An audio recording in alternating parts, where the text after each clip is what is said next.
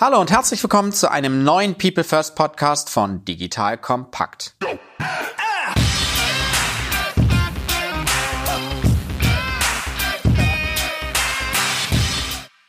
Mein Name ist Matthias Weigert und ich bin Geschäftsführer der Unternehmerschmiede. Die Unternehmerschmiede unterstützt Unternehmen dabei, digitale Innovationen erfolgreich umzusetzen, indem wir die richtigen Teams gewinnen und schmieden. Das heißt vor allem erfolgreich machen. Wenn dieses Thema auch für euch interessant ist, kommt gerne über LinkedIn direkt auf mich zu. In unserem Podcast People First geht es um das Thema Mensch in der digitalen Welt. Heute zeige ich das erste Mal in dieser Podcast-Serie, wie sich die Digitaleinheit eines mittelständischen Maschinen-, Anlagen- und Gerätebauers in nur zwei Jahren von einem Konzept in ein echtes, mehrwertgenerierendes Geschäftsmodell entwickelt hat. In meiner zweiten People First Podcast Episode im März 2019 habe ich mit Moritz Netsch, dem geschäftsführenden Gesellschafter der Netsch Gruppe, über die digitale Wertschöpfung gesprochen. Heute spreche ich mit dem Geschäftsführer der NetchX GmbH, dem, wie Sie es bezeichnen, digitalen Innovationsökosystempartner der Netsch-Gruppe. Nach dieser Folge weißt du, worauf es ankommt, um nachhaltig und erfolgreich innovative digitale Geschäftsmodelle aufzubauen. Wir diskutieren die richtigen Erfolgsfaktoren und besprechen, was man unter einem Unfair Advantage versteht und warum dieser so wichtig ist für Corporates. Wir vertiefen die enorme Bedeutung von Menschen und Teams in diesem Prozess. Vor allem aber teilen wir, was gut funktioniert hat und was eine Herausforderung war. Zu Gast im Podcast heute ist Christian Bayer, die Person, die die Netsch X vor nicht einmal zwei Jahren gemeinsam mit Moritz Nitsch und dem, wie es die Netsch Gruppe nennt, Digital Sounding Board aus der Taufe zum heutigen Erfolg gehoben hat. Herzlich willkommen, Christian. Vielen Dank, Matthias, und auch von meiner Seite nochmal herzlich willkommen, liebe Zuhörer. Christian, wie immer in unserem Podcast geht es ja auch um die Netsch, aber auch um dich vor allen Dingen erst einmal. Und deswegen möchte ich dich bitten, einmal kurz zu beschreiben, was dich geprägt hat, wie du heute geworden bist. Was waren so, so Stationen, wichtige Stationen für dich? Als mittlerweile 50-Jähriger kann ich mich ja schon zu den Senioren zählen. Ich habe also vor über 25 Jahren so meine Karriere gestartet als Elektroingenieur und auch Betriebswirt der Informationstechnologie, hatte mehrere Stationen bei Industrieunternehmen im Bereich der IT, habe so Anfang der 90er, wie das ganze Thema losging, mich auch entsprechend positioniert und weiterentwickelt. Und irgendwann vor einigen Jahren kam dann so das Thema Industrie 4.0. Ja, und dann hat man sich natürlich auch in den Konzernen gefragt, was ist denn das überhaupt? Müssen wir denn da aktiv werden? Ist das überhaupt was für uns? Und das war natürlich schon immer, so wie auch die restliche Digitalisierung, ein sehr IT-nahes Thema. Da habe ich natürlich auch immer meine Hand gehoben. Ne? So nach dem Motto, interessiert mich, da müssen wir was tun. Und bin so eigentlich dann die letzten Jahre mehr oder weniger hier reingerutscht in die ganzen Themen Digitalisierung, Produktinnovationen, digitale Geschäftsmodelle. Wie macht man das da? Wie geht man da methodisch vor? Wir haben dann auch in einem internationalen Konzern Digitaleinheiten aufgebaut. Ja, die Entwicklung von eben Produktinnovationen ein bisschen spezialisiert. Da habe ich viel gelernt, was gut ist, aber auch was eher vielleicht nicht so gut funktioniert. Und irgendwann kam dann der Tag, habe ich den Moritz Netsch getroffen, der mich letztendlich dann auch mit seinen Vorstellungen überzeugt hat, wie wir dieses Spiel in der Netsch-Gruppe verankern kann oder aufbauen kann. Und letztendlich war das so für mich dann auch als ja, mit 40er damals so der Startschuss nochmal zu sagen, da will ich unbedingt mitmachen. Helf uns doch noch mal so ein bisschen zu erklären, was ist die Netsch-Gruppe und was ist vor allen Dingen die Netsch-X in der Netsch-Gruppe? Ja, Netsch-Gruppe ist ein familiengeführter, ich sage mal fast klassischer deutscher Mittelständler mit drei Divisionen im Bereich gewisser Marktführerschaft, was Industriepumpen betrifft, was Malen und Dispergiertechnik betrifft, aber auch eine Division, die, die sehr wissenschaftlich und hochtechnisch mit Laborgeräten beschäftigt, also für Materialanalyse hauptsächlich. Netsch-Gruppe macht so über 500 Millionen Umsatz, hat knapp 4000 Beschäftigte, war schon immer international aufgestellt und ist demnächst, sage und schreibe, 150 Jahre alt, also vom Alter her einer, sagen wir mal, Industrie-Dinosaurier. Und man hat sich halt auch die letzten Jahre im Zuge diverser Changes und der Change fängt da sicherlich auch an in der Führungsebene, zwei Gesellschafter jetzt in die Geschäftsführung mit reingehen, einfach überlegt, wenn wir nochmal 150 Jahre überstehen wollen, was müssen wir denn da tun? Na, können wir das überhaupt mit klassischen Maschinenbau noch? Und so haben wir auch damals so die ersten Gespräche eben geführt, halt auszuloten, wie und mit welchem Konzept können wir denn auch im Spiel der Digitalisierung hier einfach Mehrwerte schaffen. Wie muss das aussehen? Jetzt kommt ein kleiner Werbespot. Aufgepasst! Wusstest du, dass HR-Teams heutzutage mit mehr Aufgaben denn je konfrontiert sind? In der aktuellen Studie HR Trends, die Zukunft der Personalarbeit 2024 von Sage, wurden HR-Teams aus sieben verschiedenen Ländern und über 20 Branchen befragt, um top aktuelle Insights in der Entwicklung des Personalwesens zu geben. Sage entwickelt HR-Tools und Software für dein Unternehmen, um Lohnabrechnungen, Personalmanagement, Buchhaltung und mehr zu vereinfachen. So, und die Studie von Sage zeigt unter anderem, dass ganze 91% der HR-Teams angeben, dass ihre Arbeit Arbeitsbelastung im letzten Jahr zugenommen hat, aber gleichzeitig glauben 79 Prozent der Befragten, dass Automatisierung ihre Prozesse zukünftig verbessern und Zeit sparen kann. Ebenfalls spielt auch KI eine große Rolle. Derzeit nutzen etwa ein Drittel bereits Chatbots wie ChatGPT in ihren Prozessen und circa drei Viertel der PersonalleiterInnen sind sich bereits sicher, dass KI die Arbeitsweise im HR revolutionieren wird. Du merkst, die Studie ist vollgepackt mit Statistiken, überraschenden Erkenntnissen und Tipps für HR-Führungskräfte, die vorankommen wollen und zeigt eine Momentaufnahme der sich stetig wandelnden Rolle von HR heute. Am besten schaust du dir die Studie HR-Trends, die Zukunft der Personalarbeit 2024 selbst an. Unter digitalkompakt.de slash Sage, S-A-G-E, kannst du sie dir komplett kostenlos herunterladen. Und wie immer findest du alle Infos auch auf unserer Sponsorenseite unter digitalkompakt.de slash Sponsoren. Werbung Ende.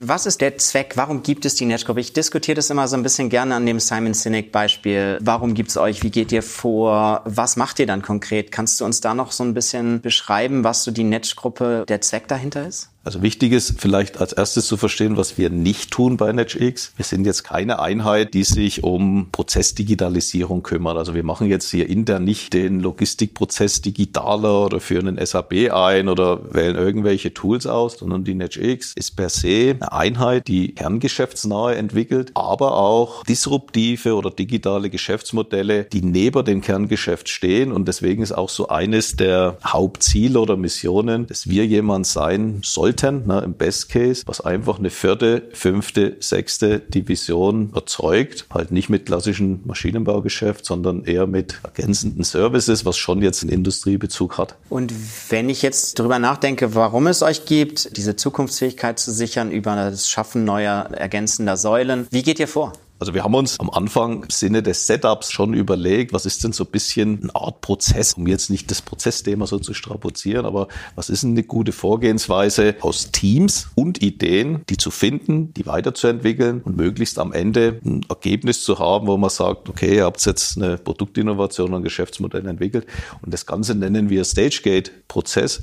Das läuft bei uns im Grunde so ab, also in diesen klassischen Phasen der Ideenexplorierung oder Problem Challenge erstmal Dinge generieren, wir die dann ein Stück weit explorieren mit Markt und Kunde. Und das Thema Stage Gates ist bei uns eine ganz klasse oder vielleicht auch beeindruckende Art und Weise, dass wir immer wieder bei so Reifegraden vor unserem Digital Sounding Board auftreten mit sogenannten Pitches, ne, wie wir es so ein bisschen auch kennen von Höhle der Löwen, vielleicht ohne Show-Elemente und stellen dann unsere Themen vor. Die Teams dürfen sich da präsentieren, also wirklich auch vor den Gesellschaftern, vor den Geschäftsführern, kriegen dann entsprechend Feedback und natürlich auch meist die Freigabe, um jetzt dieses Projekt dieses Corporate Startup, was auch immer, in die nächste Runde zu führen. Eben entlang unserer Vorgehensweise. Ich glaube, das wichtigste Element, wo wir uns von Stage to Stage eben weiterhangeln und entsprechend die Themen treiben. Also nochmal zusammengefasst kurz für die Hörerinnen und Hörer, ein Hidden Champion im deutschen Mittelstand mit knapp 4000 Mitarbeiterinnen und Mitarbeitern mittlerweile, Geschäft auch im Ausland, ich glaube mehr als die Hälfte mittlerweile im Ausland generiert, schafft sich über die Netch X, die ihr entwickelt habt, ein Innovationsökosystempartner, der gemeinsam mit Teams aus der Kernorganisation neue Geschäftsmodelle baut, um Säulen zu schaffen, die auch den zukünftigen Erfolg der Netch-Gruppe abbilden. Macht ihr irgendwas anders, Christian, als andere Innovationseinheiten? Eine Sache habe ich schon so ein bisschen rausgehört. Gesellschaft, der Einbindung auch in dem Digital Sounding Board, aber gibt es noch andere oder kannst du das noch näher erläutern? Was so ein bisschen besonders ist, also erstens, man hat die klare Fokussierung von unserer Einheit eben auf diese Produkt- oder Geschäftsmodellinnovationen und nicht irgend so ein Mischmasch aus internen Digitalisierungsaktivitäten, wie auch immer. Bringt natürlich per se auch mit, dass man auch die Freiheiten hat von der Ideengenerierung bis zu dem, was am Ende rauskommt, das auch wirklich selber zu gestalten mit den Teams. Deswegen ist es uns auch gelungen, ich denke nach sechs Monaten, wo wir angefangen haben, wirklich diese NetX GmbH zu gründen, als eigene Legal Entity gewisse Themen auch zu Markt und Kunde viel besser spielen, viel unabhängiger spielen, hast selber jegliche Entscheidungsfreiheit. Und ich denke, das ist ein großer Schritt, was, was heute zumindest in Deutschland nur den ganz Großen gelingt oder wenigen Einheiten wirklich so eine Entity zu werden. Da steht natürlich auch ganz klar das Commitment unserer Gesellschaft, aber auch der Geschäftsführer dahinter, dass die einfach das Spiel wollen. Wenn man halt von ganz oben wirklich auch das will und sich dazu committet und natürlich auch die nötigen Finanzmittel bereitstellt, selbstredend, dann kann einem das auch in kurzer Zeit gelingen, wirklich Dinge am Ende zu erzeugen, die jetzt auch bei uns anfangen, da wirklich einen Wertbeitrag zu generieren. Das ist, glaube ich, ein ganz entscheidender Punkt. Jetzt haben wir in der Einleitung gesagt, ihr seid zwei Jahre alt. Du bist auch bevor eigentlich die Digitalstrategie final abgestimmt war, schon eingestiegen. Moritz Netsch hat damals auch Folien schon gezeigt, so ein bisschen aufgezeigt, auch im Podcast aufgezeigt, wo gestartet werden sollte. Jetzt habt ihr viele Dinge umgesetzt, erfolgreich umgesetzt. Darauf würde ich gerne ein bisschen mehr eingehen. Wie misst du den Erfolg? Wo steht ihr heute? Vielleicht auch mit einzelnen Themen. Was habt ihr in der Zeit wirklich schon geschafft? Denn ihr habt ja veritable Startups schon aufgebaut. Sagen wir ganz grob in Zahlen. Wir haben, ich denke, so über 25 Ideen oder Projekte erzeugt, wovon wir acht Teams wirklich aufgebaut haben, in acht bis zwölf Monaten eben durch die Stages geführt haben. Davon sind jetzt zwei Themen erfolgreich wieder rückgeführt worden, auch in den Geschäftsbereich, was bedeutet, die fangen jetzt an, Geld zu verdienen. Und wir haben noch drei Themen, da stehen wir die nächsten Monate davor, also entweder Joint Venture oder eine Ausgründung zu überführen. Das auch wiederum mit entsprechenden Teams und auch natürlich externen Partnern, mit denen wir da zusammenarbeiten. Also es ist, denke ich, schon eine erstaunliche Zahl in den zwei Jahren, wenn man bedenkt, dass ich vielleicht so das erste Halbjahr erstmal gebraucht habe, um überhaupt das Team von NetchX selber aufzubauen. Also diejenigen, die den Brutkasten, also den Inkubator betreiben. Und dann noch dazu erstmal in der Kernorganisation, wo uns ja noch keiner gekannt hat, Teams und Ideen zu generieren. Dementsprechend ist, denke ich, auch unsere Reputation und auch die Stimmung, ne, was uns betrifft, also erstmal ziemlich gut, weil es immer gut ist, auch wirklich Dinge zu zeigen, also Use Cases zu bauen. Ich kann mich noch gut erinnern, so an den ersten Vierteljahr oder ersten vier Monate, da hatten wir halt nur PowerPoints, ne? Und sind durch die Divisionen getangelt. Das sieht jetzt natürlich schon ganz anders aus. Wenn du sprichst von Teams und du hast ja auch diesen Begriff Inkubator genutzt, wie arbeitet ihr mit der Kernorganisation zusammen? Wie, wie können sich die Hörerinnen und Hörer das vorstellen? Was auch so eine Teamstärke vielleicht betrifft, wo die herkommen, welche Rolle dann auch in einem ganz konkreten Beispiel eure Rolle ist aus der NetchX heraus? meisten der Fälle ist ja so, dass es natürlich in der Kernorganisation, ich sage mal schon viele schlaue Leute gibt, die einfach Ideen haben die Kundenprobleme viel besser kennen wie wir und die haben Ideen dazu, auch digitale, um diese Probleme zu lösen und hatten im Kerngeschäft nicht die Möglichkeit, aus Zeitgründen, aus Kostengründen, aus Brio-Gründen einfach zu sagen, Mensch, gebt mir mal ein halbes Jahr, dann Jahr Zeit, ich bin fest davon überzeugt, meine Ideen zu verwirklichen. Weil der Kunde, die brauchen das, die wollen das. Und das ist so der Einstiegspunkt, wo wir auf diese kleinen Teams, manchmal zwei, drei Leute, die sich da zusammengetan haben, zugehen und sagen, hey, wir bei NetchX bieten euch genau diese Rahmenbedingungen. Kommt zu uns ein halbes Jahr. Ihr habt tägliche Freiheiten. Ihr könnt hier mit Anleitung von uns ne, euer IT weiterentwickeln. Ihr könnt euch auch selber weiterentwickeln. Ne. Meistens ist, sind es ja Leute so ein bisschen jüngeren Klientel, um es nicht zu sagen, so die jungen Wilden. Also gibt es ja viele Facetten, wo man den Jungen auch ein bisschen beibringen muss. Wenn wir die dann etabliert haben und gefunden haben, dann begleiten wir die eben durch diese Phasen im Sinne deren Idee halt groß zu machen. Ne. Und die andere Facette ist natürlich, dass wir auch proaktiv mit verschiedenen Formaten, also Stichwort Stammtisch 4.0, alle Vierteljahr Jahr in den Divisionen mal aufschlagen. Leider heute halt viel virtuell ne, natürlich spielen, um einfach proaktiv mal sogenannte Problem Challenges zu spielen. Oder proaktiv mal zu sagen, Mensch, schaut mal her, es gibt so verschiedene Technologietrends ja, oder, oder Innovationstrends. Das Thema Kunde und deren Probleme und Bedarfe spielt da immer schon eine zentrale Rolle. Und so versuchen wir, sagen wir mal, diese Leute oder Teams zu rekrutieren. Das ist, glaube ich, eine schöne Kombination, auch nochmal zu sagen, sie kommen sowohl aus der Kernorganisation, die werden durch euch im Endeffekt Endeffekt befeuert mit Methodenkompetenzen, mit Technologie-Scout-Kompetenzen. Jetzt hat sich Moritz Netsch damals vorgenommen, einen geschützten Raum zu schaffen. Geschützten Raum hat er in Teilen auch beschrieben als dass Menschen, die dann auch in die damals noch Digitaleinheit gehen, freigestellt sind. Ist das Versprechen eingelöst worden? Hat Moritz losgelassen und haben die Teams wirklich diese Freiräume bekommen, die ursprünglich angedacht waren? Ich kann da generell sagen, der größte Hebel oder Schlüssel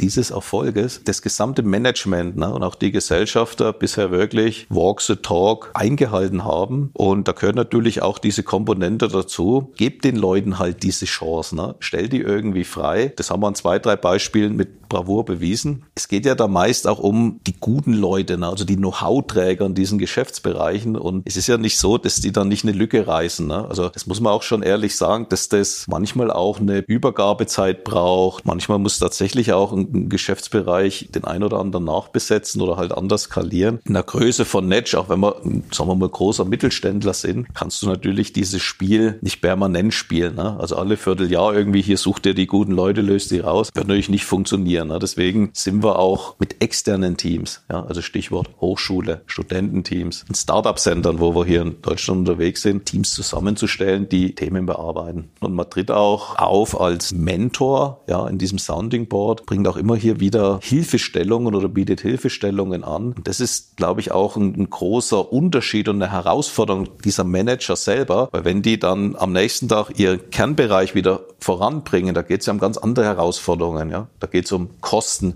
da geht es um Umsatzsteigerung, da geht es um Ergebnisbeitrag und das sind ja auch alle gut. Und in unserem digitalen Spiel so ja auch so ein anderes Mindset, wo man Entscheidungen treffen kann und das haben die sehr gut gelernt, wie man dieses Spiel eigentlich spielt, auch auf der Management-Ebene.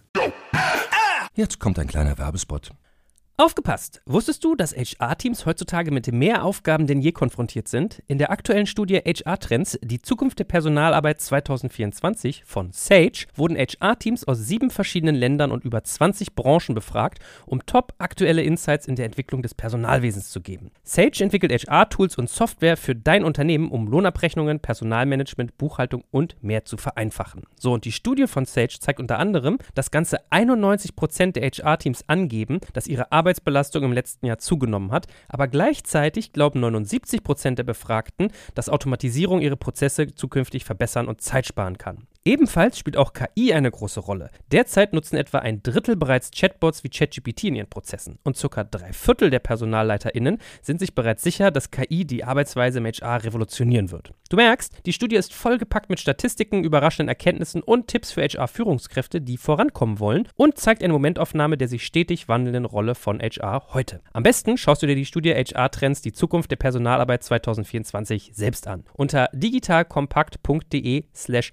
Sage, S-A-G-E, kannst du sie dir komplett kostenlos herunterladen. Und wie immer findest du alle Infos auch auf unserer Sponsorenseite unter digitalkompakt.de slash Sponsoren. Werbung Ende wenn du den Vergleich ziehst zwischen Startups auf der einen Seite, Corporate Startups auf der anderen Seite, sprichst du von einem Unfair Advantage, den natürlich auch eine digitale Einheit nochmal stark transportieren kann. Vielleicht kannst du kurz unseren Hörerinnen und Hörern erläutern, was du unter diesem Thema Unfair Advantage verstehst, aus welchem Grund der so wichtig für Corporates ist. Man kann sich ja immer die Frage stellen, und das haben wir am Anfang auch getan, was ist eigentlich der USB einer NetchX? Also warum sollte jetzt die Netsch-Gruppe als Digitaleinheitsableger innovieren und nicht mit irgendeinem anderen etablierten Innovationsdienstleister in Hamburg, München, Berlin oder vielleicht in Shanghai? Und das ist per se so, dass wir als NetchX auf gewisse Kompetenzen in der Kernorganisation, die halt einfach da sind, zurückgreifen können.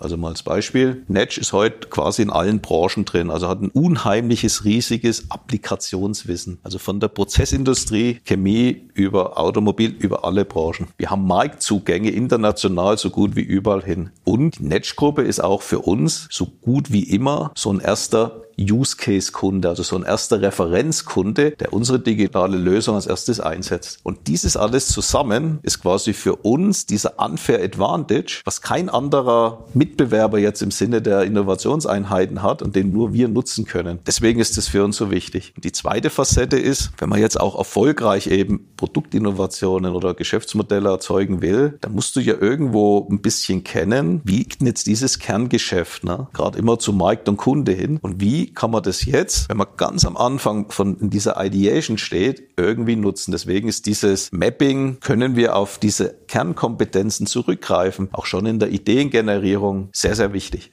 Also auch da zusammengefasst nochmal, so was die Erfolgsfaktoren betrifft, ein klarer, regelnder Prozess, wie die Zusammenarbeit mit der Kernorganisation ist, mit einer strukturierten Governance, die eben auch ein Digital Sounding Board betrifft, sich Klarheit zu verschaffen, was der Gesellschafter möchte und das auch nachhaltig nicht nur der Gesellschafter, sondern auch die Geschäftsbereiche umsetzen und dann natürlich die Vorteile nutzen oder wie du ja auch nanntest, dann digitalen Vermögenswerte, also Digital Assets sozusagen nutzen, um die entsprechend auch in den Startups einzubringen. Wie steuert ihr euch mit welchem Führungsmodell Modell setzt ihr das um? Denn ich erlebe ja auch wieder äh, immer wieder in unseren Projekten, dass es kurze Zyklen sind. Auch wir merken, dass nicht fortgeführte Projekt eigentlich viel früher abgeschaltet, viel, viel besser ist, als das Projekt noch mitzuziehen. Vielleicht magst du so ein paar Instrumente teilen, die ihr implementiert habt, auch jetzt hier in der NetX. Am Anfang ist natürlich wichtig, dass eigentlich jedes unserer Projekte ist schon mal von Setup so aufgesetzt, dass das nach einem agilen, Scrum-adaptierten Verfahren läuft. Also ganz klassisch. Ne? Wir haben gewisse Sprints uns definiert mit gewissen Zielen, gehen da halt sofort, teilweise auch wirklich mit dedizierten Agile Coaches. Aber was entscheidend ist, anhand der Kriterien, wo wir eigentlich in diesen Stage Gate entscheiden, hast du jetzt den Problem Solution Fit erreicht oder den Product Market Fit und so weiter. Dass wir da ganz stringent wirklich mit so Criteria Sheets arbeiten, um das Ganze auch transparent zu machen, um das Ganze auch erstmal im Team immer wieder zu diskutieren. Müssen wir dann nochmal nachhalten? Gehen wir dann nochmal die Extrameile? Glauben wir dann nochmal an den Erfolg? Oder halt einfach auch dann hart zu sagen oder sich einzugestehen, wir machen lieber Exit. Oder natürlich auch, wenn wir dann im Sounding Board auftreten, du spielst das ganze objektiv, dass es dann halt einfach zwangsläufig zu einem Exit kommen muss. Und wir sehen das jetzt auch gar nicht, auch wenn das Herz manchmal an Themen hängt, wir sehen das jetzt gar nicht als schlimm an. Das ist auch in meinem Team natürlich eine gute Mindset-Frage, ne? lieber mal von Themen dann auch frühzeitig loszulassen, wenn es einfach keinen Sinn mehr macht. Ja. Wenn du jetzt das nochmal von diesem Sheet, und ich glaube, das ist auch etwas, was die Erkenntnis ist, so weg von dieser Sandkastenlogik, wir gucken mal total frei, was passiert, hin zu wirklich ganz konkreten Zielen auch und Ergebnisbeiträgen, die erwartet werden. Wie übersetzt ihr das so ein bisschen auch im täglichen oder im monatlichen oder quartalsweisen Planen von Zyklen? Habt ihr da eine Methode, die ihr einsetzt, um euch diese Agilität auch immer wieder zu geben, um vielleicht erstmal den Nordstern zu definieren und dann das wieder in Quartalen oder in anderen Abständen zeitlich runterzubekommen? Aufzubrechen? Also wir haben da uns da bisschen so eine Art Portfoliologik aufgebaut von unseren Themen, die halt in diesen drei Funnels hängen von Ideation halt bis reiferen Status. Und wir wissen ja ungefähr, wie viel Themen wir jetzt mit unserer Besetzung, auch mit externer Skalierung so durchbringen. Also so eine klassische Zahl, wenn du jetzt an diesen Brutkasten denkst, was bringen wir denn da im Zeitanteil durch? Und da unser Ideenfunnel schon ziemlich gut gefüllt ist, entscheiden wir natürlich auch regelmäßig, also so im Quartalsrhythmus, auf was setzen wir jetzt quasi unsere Coins, ja, im Sinne klar der Budgets, aber auch der Ressourcen. Und da kann schon mal sein, dass das ein oder andere Thema mal wieder ein bisschen bisschen mehr in der Schublade zurückrutscht, weil wir einfach festgestellt haben, bei den und denen, was sich gut entwickelt hat, macht es einfach jetzt mehr Sinn, danach zu halten. Das funktioniert auch in unseren sogenannten Team Days oder Teamdiskussionen ganz gut, weil wir mittlerweile halt ein Gefühl dafür entwickelt haben, wie diese Faktenlage ist und was man eher ein bisschen höher priorisiert oder eben nicht. Und in den Teams steuert ihr euch nach zum Beispiel Google macht's OKRs. Habt ihr sowas als Instrument oder ist das eher, habt ihr so gemerkt, das passt eigentlich gar nicht zu uns? Nee, also wir, wir haben diese Methodik Objective und Key Results ein bisschen adaptiert. Also sicherlich jetzt nicht, wie man es aus dem Lehrbuch so kennt, aber für uns gut adaptiert. Erstens gibt uns das genau diese Flexibilität, eher in Quartalszyklen zu denken, also auch so ein bisschen die Moorrübe für die Leute vor die Nase zu hängen. Das Ganze natürlich auch ergänzt mit individuellen Zielen, na, die bei uns hau hauptsächlich eben damit zu tun haben. Wie kann ich diesen Menschen, wie kann ich diesen Mitarbeiter weiterentwickeln, sein Profil in seiner Art und Weise, mal unabhängig vom Thema. Thema. Hast ja immer so ein bisschen ein Problem, wenn du dann über hier Zielerreichung und vielleicht auch Boni oder was auch immer redest, ne, dass man das nicht so koppelt, aber am Ende vom Tag musst du das ja irgendwie koppeln, sonst macht ganze Zielgeräte auch keinen Sinn. Zusätzlich haben wir uns auch schon eigentlich von Anfang an immer die Frage gestellt, was sind denn so unsere KPIs? Nach was misst man eigentlich jemals den Erfolg oder, oder die Drehzahl einer NetX? Und da ist uns auch in letzter Zeit einfach ein guter Ansatz gelungen. Das ist, glaube ich, auch nochmal ganz gut zu sehen. Also, dass es auch da ein klares Führungs- und Steuerungsmodell gibt, das ihr für euch adaptiert habt, aber auch eine Ausrichtung habt und euch entsprechend auch in der Entwicklung dahin, aber verändernd bewegt. Lass uns auf das Thema Team mehr kommen. Und Moritz Netsch hatte im Podcast vor zwei Jahren gesagt, es braucht wahrscheinlich die jungen Wilden. Jetzt trete ich dir wahrscheinlich nicht zu nahe, um zu sagen, du bist ja immer noch jung äh, und wild, aber gefühlt im, im Kopf, aber schon auch erfahren. Braucht es denn jetzt so in dem Rückblick, wenn du mal auch auf die erfolgreichen Teams schaust, braucht es nur die jungen Wilden oder sind es eigentlich auch die erfahrenen Silver Surfer, die so ein Team dann am Ende im digitalen Geschäft erfolgreich machen?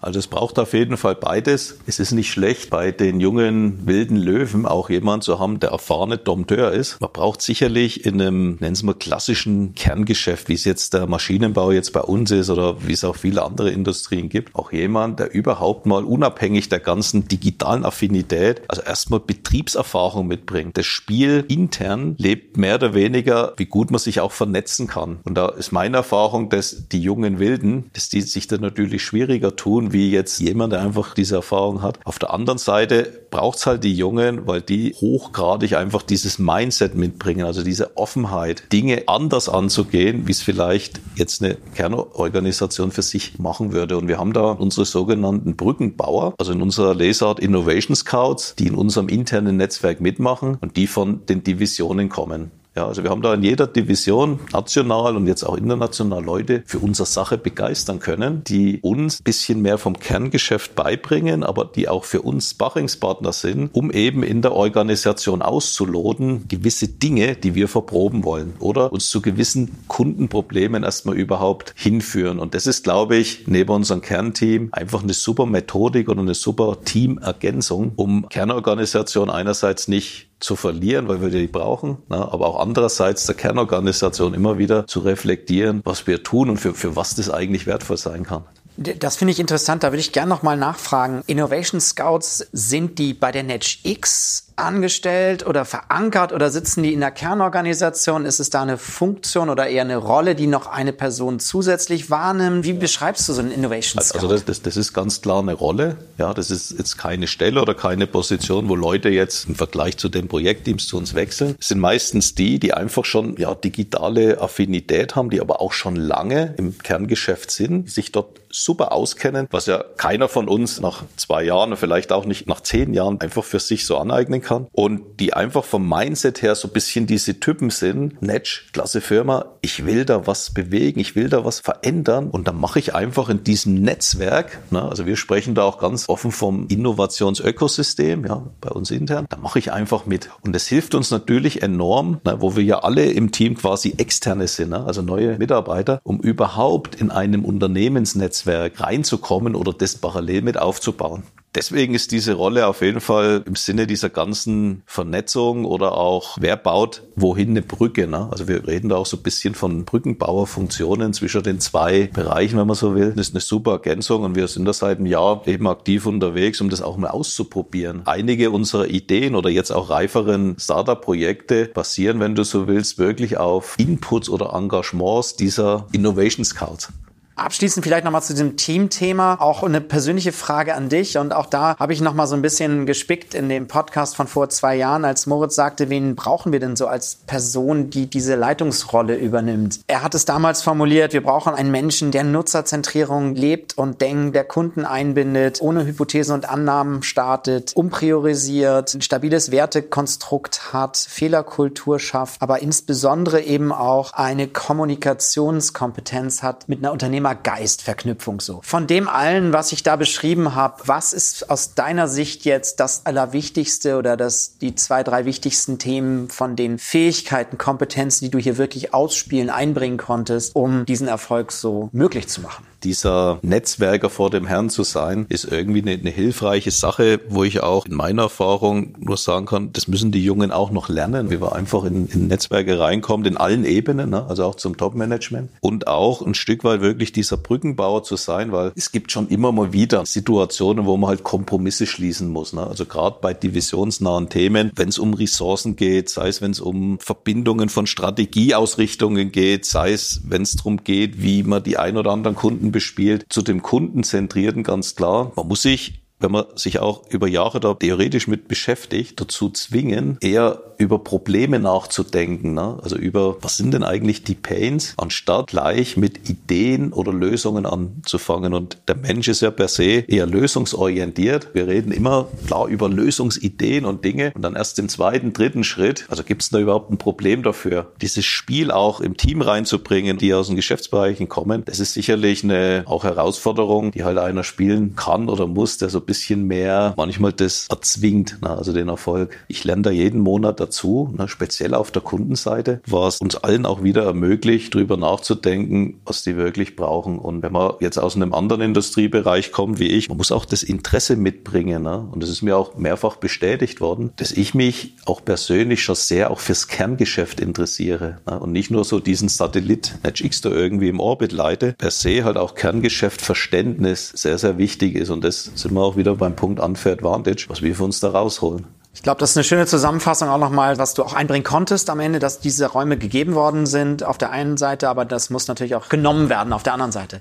Lass uns noch vielleicht den Rest der Zeit ein bisschen über die Zukunft sprechen. Jetzt hat die Netsch, so wie ich es verstanden habe, eine Fünfjahresplanung, fünf Jahre enden 2021, glaube ich, der nächsten Planung. Da war digitale Wertschöpfung grundsätzlich starten ein, ein Thema. Was sind Elemente der neuen Fünfjahresplanung? Magst du etwas verraten, so einen kleinen Einblick geben in die Digitalthemen, die in der Zukunft stärker forcieren wollt? Also dazu ist schon mal wichtig zu wissen und auch eine sehr gute Entwicklung, die ich persönlich so einschätze, dass wir Anfang letzten Jahres nochmal eine Verstärkung hier hatten, indem der Paul Netsch, also Bruder von Moritz, auch Gesellschafter in die Geschäftsführung hier mit eingetreten ist, verantwortet quasi dieses Ressort Strategie. Der hat sich vom letzten Jahr kommen jetzt erstmal sehr mit beschäftigt, wie machen wir jetzt diesen Strategieprozess eben wieder für die nächsten fünf Jahre, also einfach mal im Sinne einer methodischen Vorgehensweise. Und da ist eine eines der Kernelemente einfach, mit welchen Inhalten wollen wir denn das Portfolio der Netsch-Gruppe in den nächsten fünf bis zehn Jahren gestalten. Wie vorhin schon erwähnt, auch wieder bedeutet, wie bauen wir die vierte, fünfte Säule. Und das ist ganz spannend auch für mich in der Ausrichtung, dass eine Netsch X gesetzt ist oder mitspielt, um auch einer der Inputgeber dieses Portfolios zu sein. Also klar, für uns heißt es, wir werden natürlich hier digitale Themen, Startups, was auch immer, Produktinnovationen einbringen, neben den sonstigen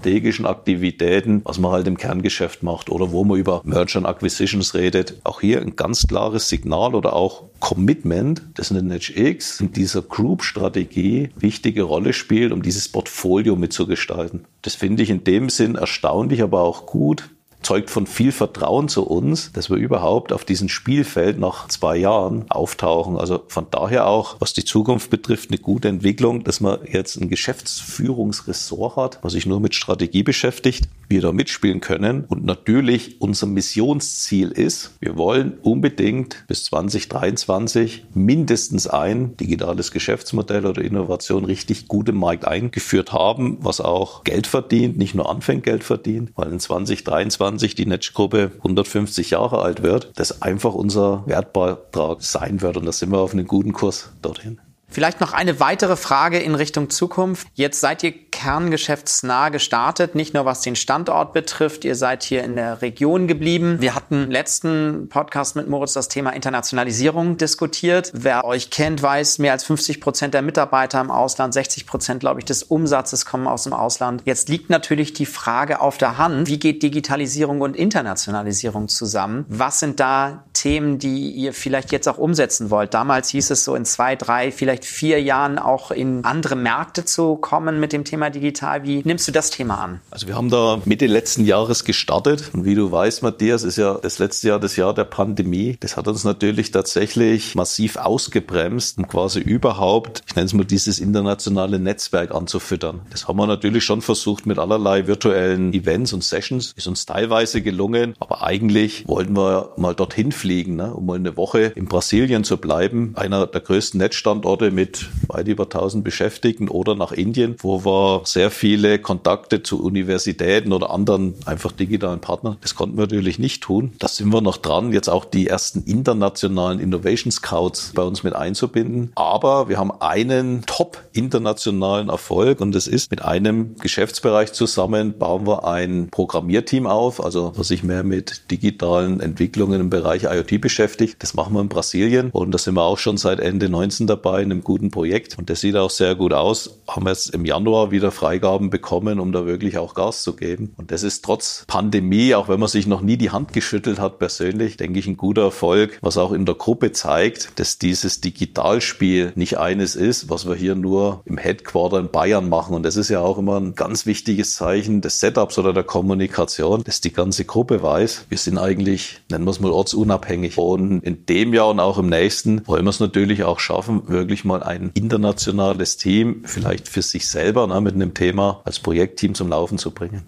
Vielen Dank, Christian. Auch da nochmal zusammengefasst. Also die, ihr habt es im Endeffekt geschafft, einmal den geschützten Raum zu bauen, neues Geschäftsmodell zu etablieren, aber kommt auch wieder in die Kernorganisation zurück, indem ihr nämlich einen Beitrag habt, äh, auch für die zukünftige Fünfjahresstrategie mitverantwortlich zu sein, nicht nur an ihr zu arbeiten, sondern auch in ihr zu arbeiten und dafür Verantwortung zu übernehmen. Abschließend in meinem Podcast habe ich immer noch drei Punkte, wo ich dich ganz persönlich bitte, vielleicht unseren Hörerinnen und Hörern auch noch so ein paar Tipps mit auf den Weg zu geben. Und die erste ist immer, wie bildest du dich persönlich weiter, Christian? Wie schaffst du es, im Wissen zu bleiben? Da ich ja per se ein ziemlich großes Netzwerk habe ne, an unterschiedlichen Partnern aus diesem Metier, bin ich natürlich da permanent im Austausch, nehme natürlich auch an der ein oder anderen Veranstaltung teil. Wie gesagt, letztes Jahr halt viel virtuell. Wir sind auch im Team oder ich persönlich engagiert in gewissen Netzwerken, also sei es jetzt hier Gründerzentrum Hof, Fachhochschule Hof oder ein Netz Netzwerk hier in Südsachsen über der bayerischen Landesgrenze hinaus. Alle Aktionen, die wir da betreiben, natürlich trägt auch für mich bisschen dazu bei, den Horizont zu erweitern. Dann die nächste Frage nochmal, wie hältst du dich digital? Bist du so ein Ausprobierer?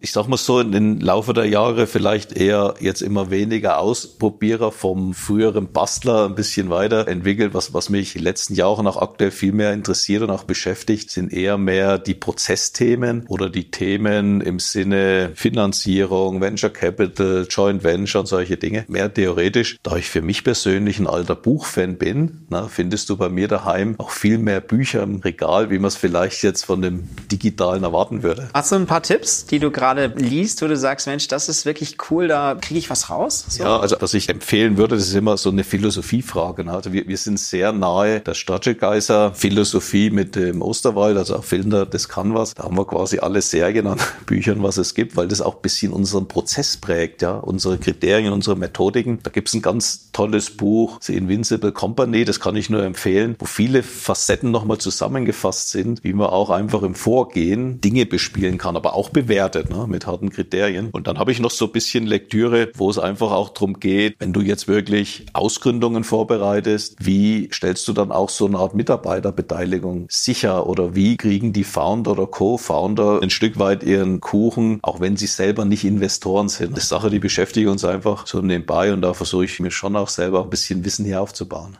Sehr schön. Und dann abschließend, Christian, wie können unsere Hörerinnen und Hörer mit dir in Austausch kommen, wenn sie weitere Fragen haben oder was Spannendes vertiefen wollen? Schaut auf die NetX-Seite, da stehen unsere Kontakte oder schreibt mich, ruft mich direkt an. Ich bin immer interessiert, unser Netzwerk, unser Ökosystem zu erweitern in jeglicher Richtung und freue mich natürlich auch auf jeglichen Kontakt, Erfahrungs- und Wissensaustausch. Dafür stehe ich persönlich und mit meinem Team immer zur Verfügung.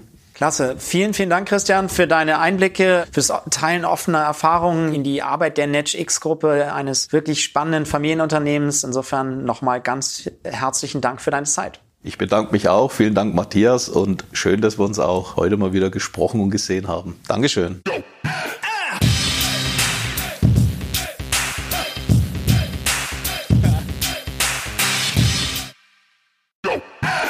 Jetzt kommt ein kleiner Werbespot. Aufgepasst! Wusstest du, dass HR-Teams heutzutage mit mehr Aufgaben denn je konfrontiert sind? In der aktuellen Studie HR Trends, die Zukunft der Personalarbeit 2024 von Sage, wurden HR-Teams aus sieben verschiedenen Ländern und über 20 Branchen befragt, um top aktuelle Insights in der Entwicklung des Personalwesens zu geben. Sage entwickelt HR-Tools und Software für dein Unternehmen, um Lohnabrechnungen, Personalmanagement, Buchhaltung und mehr zu vereinfachen. So, und die Studie von Sage zeigt unter anderem, dass ganze 91% der HR-Teams angeben, dass ihre Arbeit Arbeitsbelastung im letzten Jahr zugenommen hat, aber gleichzeitig glauben 79 Prozent der Befragten, dass Automatisierung ihre Prozesse zukünftig verbessern und Zeit sparen kann. Ebenfalls spielt auch KI eine große Rolle. Derzeit nutzen etwa ein Drittel bereits Chatbots wie ChatGPT in ihren Prozessen und circa drei Viertel der PersonalleiterInnen sind sich bereits sicher, dass KI die Arbeitsweise im HR revolutionieren wird. Du merkst, die Studie ist vollgepackt mit Statistiken, überraschenden Erkenntnissen und Tipps für HR-Führungskräfte, die vorankommen wollen und zeigt eine Momentaufnahme der sich stetig wandelnden Rolle von HR heute. Am besten schaust du dir die Studie HR-Trends, die Zukunft der Personalarbeit 2024 selbst an. Unter digitalkompakt.de slash Sage, S-A-G-E, kannst du sie dir komplett kostenlos herunterladen. Und wie immer findest du alle Infos auch auf unserer Sponsorenseite unter digitalkompakt.de slash Sponsoren. Werbung Ende.